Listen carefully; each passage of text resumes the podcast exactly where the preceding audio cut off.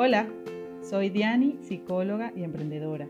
Quiero darte la bienvenida al podcast Píldoras de Autoconocimiento para invitarte a reflexionar durante unos minutos sobre temas que te puedan ayudar a crecer profesional y personalmente.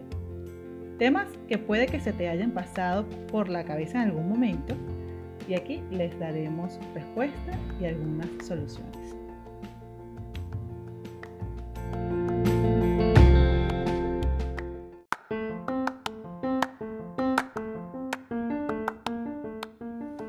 Gracias por estar una vez más en Píldoras de Autoconocimiento. Debo confesar que la primera vez que escuché el término asumir riesgos calculados me costó comprenderlo en sí, porque cuando escuchaba la palabra riesgos enseguida se me prendían las alarmas y había que estar alerta o bien para huir o quedarme quieta o lanzarme así sin más. A veces creemos que alguien que emprende es como si se lanzara una piscina sin agua y la va llenando en el aire pero aunque muchos lo hemos hecho, también muchos hemos terminado magullados y hemos aprendido. Claramente este ha sido uno de mis mayores errores en otros intentos de emprendimiento que he realizado y han fracasado. Pasé por los dos extremos, de ser demasiado optimista a ser demasiado fatalista, hasta que comprendí que la clave es encontrar ese equilibrio siendo más objetiva. Pero antes de entrar en detalle quiero darte la siguiente reflexión. Los riesgos calculados se consideran una competencia emprendedora que está enfocada más en negocios, proyectos, etc.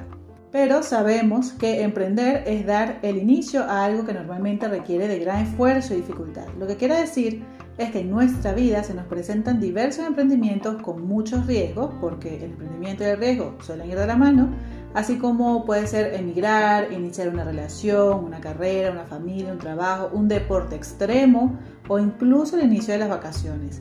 Así que, aunque no nos demos cuenta, ya hemos emprendido con riesgo. En las sesiones me encuentro con estos dos extremos que te comento en cuanto a los riesgos, el optimismo y el fatalismo, incluso una misma persona lo cual es totalmente normal.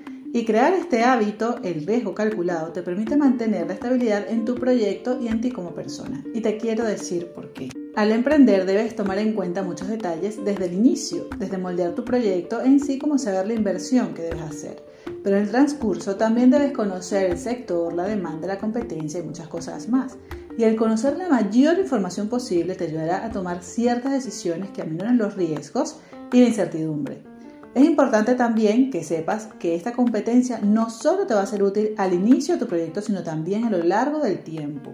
Aunque algunas personas estén de acuerdo y otras no, porque cada quien tiene su punto de vista, soy de las personas que piensa que una manera de minorar los riesgos es escuchando objetivamente opiniones de otros, porque normalmente ven puntos que nosotros no vemos y amplían nuestro panorama.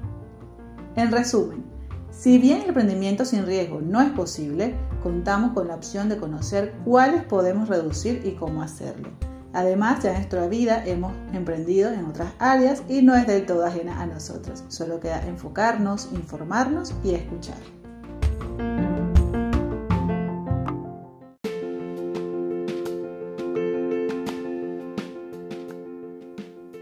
Muchas gracias por dedicarme tu tiempo a escucharme. Recuerda suscribirte, dejarme un review y también podrás compartir este capítulo con quien creas que pueda servirle.